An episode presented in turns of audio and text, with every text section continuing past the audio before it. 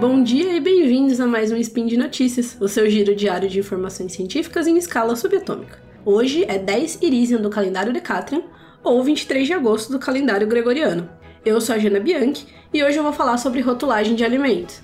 Ou porque na embalagem do ovo vem escrito contém ovo. Speed Notícias.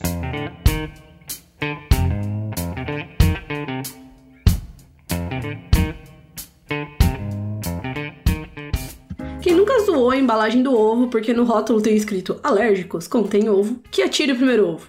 Quer dizer, que atire a primeira pedra. Brincadeiras à parte, de tempos em tempos um tweet engraçadinho sobre isso aparece e eu lembro de como a rotulagem de alimentos ainda é pouco discutida no Brasil, tanto em relação ao rótulo em si quanto aos processos e legislações que existem por trás da elaboração deles. Dá para dizer que o desconhecimento do rótulo do que a gente come é quase um paradoxo. Uma embalagem de comida é uma coisa que a gente vê todo dia, que faz parte da nossa rotina, que diz respeito ao que a gente coloca para dentro do nosso organismo e dos organismos das pessoas que a gente ama.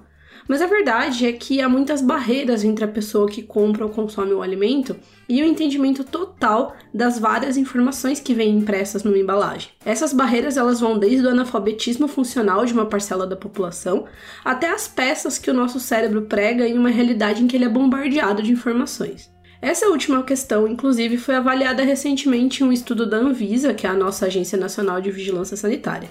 Esse estudo nasceu da proposta de uma nova norma de rotulagem nutricional, que por sua vez nasceu da preocupação crescente das autoridades brasileiras com os índices de doenças associadas aos hábitos alimentares das pessoas aqui do Brasil. Nessa nova proposta de legislação, as embalagens vão poder ter o que eles chamam de alertas frontais, né? que, como o nome já sugere, são marcações na parte da frente da embalagem. E a ideia é que essas marcações sejam usadas para um motivo muito específico, né? Que é informar a presença de altos teores de determinados componentes nocivos. Então, por exemplo, alto teor de açúcar, alto teor de sódio ou alto teor de gorduras saturadas.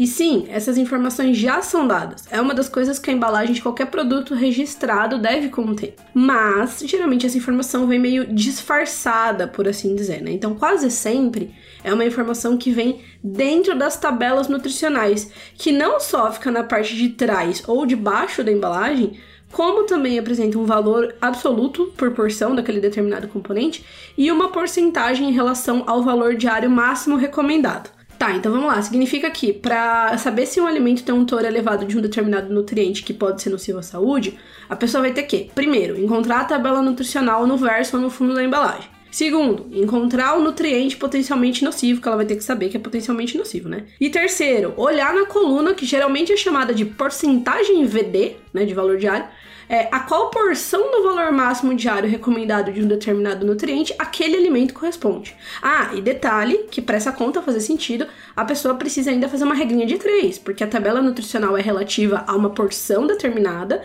e na maioria das vezes a gente vai ingerir ou uma fração daquela porção ou um múltiplo daquela porção. Raramente a gente vai ingerir aquela porção. Então achou complicado? Não entendeu nada? Nunca fez isso na vida e agora tá perguntando: será que eu deveria ter feito isso? Pois é, a Anvisa achou a mesma coisa. E é justamente por isso que a ideia é agora pegar essa informação técnica, matemática e quantitativa e transformar em uma informação clara, visual, na parte da frente da embalagem e, muito importante, qualitativa. Já ajudaria muito bater o olho num produto e saber que ele tem um alto teor sei lá, sódio, de gordura saturada, não ajudaria? E certamente ajudaria, mas na verdade é só um começo. E é isso que prova o resultado do tal estudo da Anvisa que eu falei, que saiu no fim de junho agora desse ano de 2020. Então, o estudo ele testou a resposta de potenciais consumidores a esse tipo de aviso frontal e chegou à conclusão que, por exemplo, 64% das pessoas testadas conseguiu né, identificar quando um alimento com alerta frontal em formato de lupa, então uma lupinha, era mais nocivo do que um produto sem o alerta frontal. Ou seja, pouco mais da metade das pessoas, né? Outros formatos, como por exemplo o triângulo preto, né? O triângulo culturalmente já é um sinal de alerta pra gente. É, obtiveram resultados melhores, mas ainda assim, só, eu vou usar aqui entre aspas, 80% dos participantes conseguiu identificar corretamente qual era o alimento mais saudável, um com um aviso ou sem o um aviso. Então, imagina, faz agora a transposição para embalagem só com a pessoa tendo que analisar a tabela nutricional, né? E essa regulamentação nova, na verdade, não foi aprovada ainda, né? E como tem um monte de obstáculo entre a pessoa que consome ou compra o alimento e o entendimento do rótulo, também existe uma pancada de obstáculo entre a ideia de melhorar a compreensão do rótulo e a aprovação de uma lei prática nesse sentido.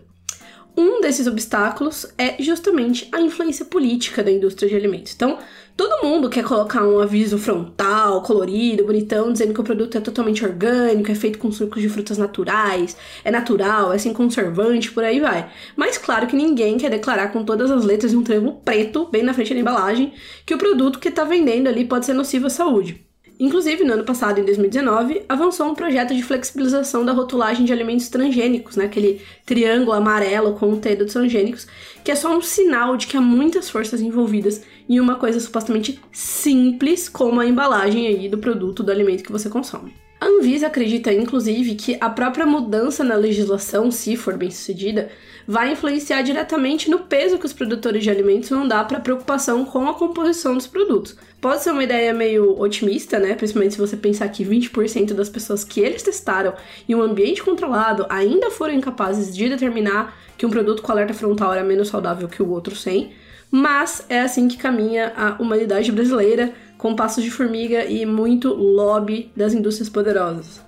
E assim, esse é só o começo do que dá para falar sobre rotulagem de alimentos. Se me deixar, eu falo aqui por hora sobre várias coisas que cercam uma simples leitura de rótulo. Inclusive, meu TCC foi sobre como os atributos não sensoriais, ou seja, todas as coisas que não são sabor, aroma ou a textura do alimento, o que obviamente inclui o design e as informações contidas na embalagem, influenciam na aceitação, na preferência e na intenção de compra dos alimentos. Então, por exemplo, um aviso de que um alimento é light pode fazer com que pessoas ligadas ao mundo fit achem esse produto mais gostoso do que elas achariam se ele fosse apresentado sem o aviso. Mais pessoas que já têm uma predisposição a achar que um produto natureba é meio ruim, por outro lado, pode achar esse mesmo produto menos gostoso do que elas iam achar se ele fosse apresentado sem o aviso, né? Então, só um exemplo.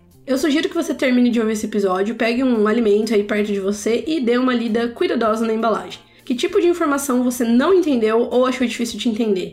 Que tipo de informação você mal sabia que existia no rótulo? Você comeria esse produto aí se a quantidade de um determinado nutriente dele, que agora você tá vendo aí na tabela adicional, tivesse estampada bem grande na parte da frente da embalagem?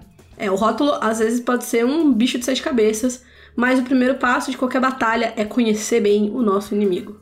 Ah, eu odeio ter que explicar os memes, mas eu não ia me perdoar se eu não terminasse esse episódio do Spin dizendo que a embalagem de ovo informa contém ovo, porque a versão ideal de qualquer legislação, principalmente aqui no Brasil, não tem brechas. E para não ter brecha, a gente precisa registrar oficialmente que todo, absolutamente todo produto que contenha ovo, o que obviamente inclui o ovo inteiro, precisa ter o aviso para alérgico. Não dá para deixar uma exceção, porque se se abre uma exceção, vira a casa da mãe Joana. Inclusive, esse é o meu último spin dessa temporada. Se você quiser ter outros memes alimentícios explicados para você, como por que o ovo de Páscoa custa muito mais do que barras de ouro, ou melhor, muito mais do que barras de chocolate, você pode me seguir no Twitter, onde minha arroba é arroba JanaPBianchi com CH no final. Meu nome é Jana Bianchi e obrigada por ouvir mais esse devaneio alimentício em formato de áudio. O link da notícia da Anvisa que eu comentei tá no post onde você pode deixar também seu comentário, seu elogio, sua crítica ou a sua declaração de amor. Eu lembro ainda que esse podcast acontece por conta do seu apoio do patronato do SciCash, seja pelo Patreon, pelo Padrim ou pelo PicPay. Se cuide, leia os rótulos e até amanhã.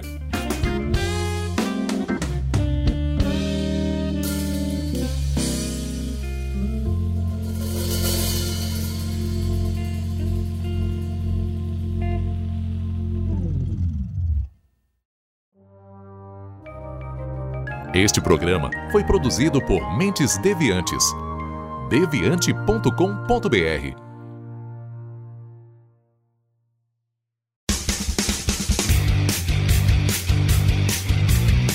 Cortes, edição de podcast.